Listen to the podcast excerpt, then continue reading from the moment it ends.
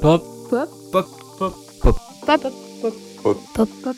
Pop. Pop. Pop. Pop. Pop. Pop. Pop. Hebdo.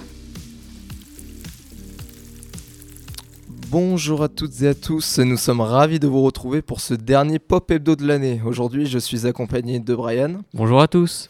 Et sans plus tarder, voici les titres. Tout d'abord, donc, nous reviendrons sur la COP28 qui s'est achevée récemment, puis nous parlerons de la loi immigration qui fait débat en ce moment même à l'Assemblée nationale. Nous, nous rendrons hommage à André Broger.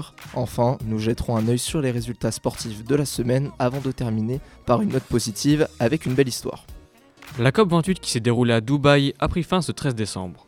Pour rappel, le choix du lieu de déroulement de la conférence annuelle avait déjà subi des controverses lors de son annonce. Pour cause, Dubaï est la plus grande ville des Émirats arabes unis, le cinquième plus gros émetteur de CO2 par habitant de la planète. Alors quelle conclusion tirer de cette COP28 L'objectif du texte est d'o- est d'orienter les nations vers une transition énergétique excluant les énergies fossiles, y compris dans les secteurs du transport aérien et maritime.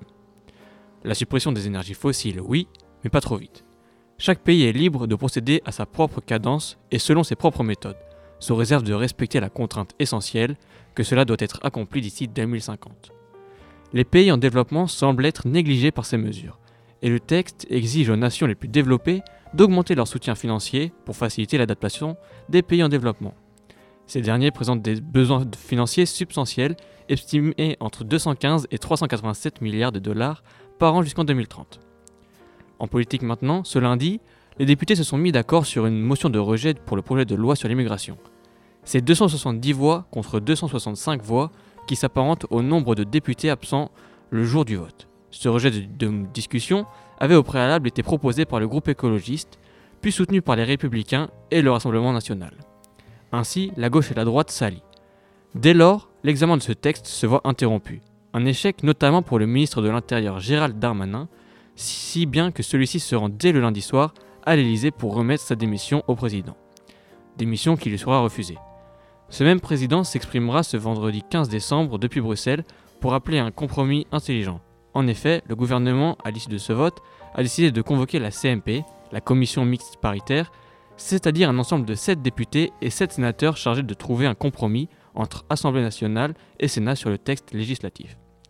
Et c'est cet après-midi à 17h, plus précisément, qu'ils se réuniront au Palais Bourbon pour tenter de trouver un consensus. Rendons hommage maintenant à André Brouwer.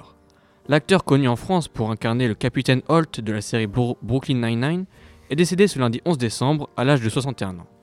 André, André Brouwer décède à l'âge de 61 ans suite à la suite d'une maladie.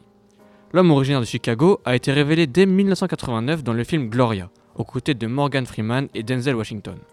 On le retrouve également dans la série Homicide. Il interprétait le rôle de l'inspecteur Frank Pembleton au sein de la section homicide de la police Baltimore. André Brouwer a remporté en 1998 l'Emmy Award du meilleur acteur dans un feuilleton ou une série dramatique, après une première nomination en 1996. Au cours de sa carrière, il aura obtenu pas moins de 11 nominations aux Emmy Awards, dont 4 rien que pour son rôle dans Brooklyn Nine-Nine. Il a, également été nominé deux fois aux prestigieux Golden Globes. On retrouve depuis ces derniers jours de nombreux hommages sur les réseaux sociaux de la part de ses anciens collègues. Je n'arrive pas à croire que tu es parti, a réagi sur Instagram Terry Crews, l'acteur de Brooklyn Nine-Nine.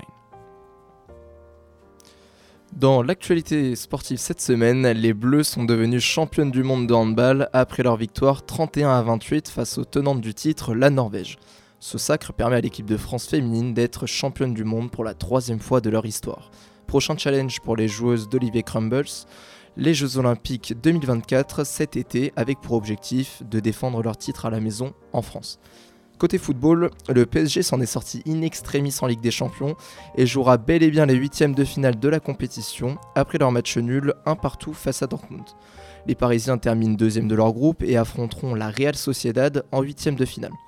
Du côté des autres équipes françaises, aucun club n'a été éliminé des compétitions européennes puisque l'OM, Rennes, Lens et Toulouse joueront les 16e de finale d'Europa League tandis que Lille s'est qualifié pour les huitièmes de finale de la Conference League. On va clôturer ce pop hebdo avec cette belle histoire. Cette semaine, un jeune Britannique du nom d'Alex Batty a été retrouvé près de Toulouse alors qu'il était porté disparu depuis 2017. À l'époque, il avait 11 ans et il en a désormais 17. Le contexte autour de cette histoire folle, c'est qu'il aurait été kidnappé par sa mère et son grand-père alors qu'il habitait chez sa grand-mère au, au Royaume-Uni dans le but de le faire rentrer dans une secte. Prisonnier pendant 6 années, il a réussi à s'enfuir à pied avant d'être retrouvé à 3h du matin par un chauffeur routier qui sillonnait une route de campagne. Par la suite, les autorités françaises puis anglaises ont été saisies et il a pu rentrer sain et sauf auprès de sa grand-mère ce samedi.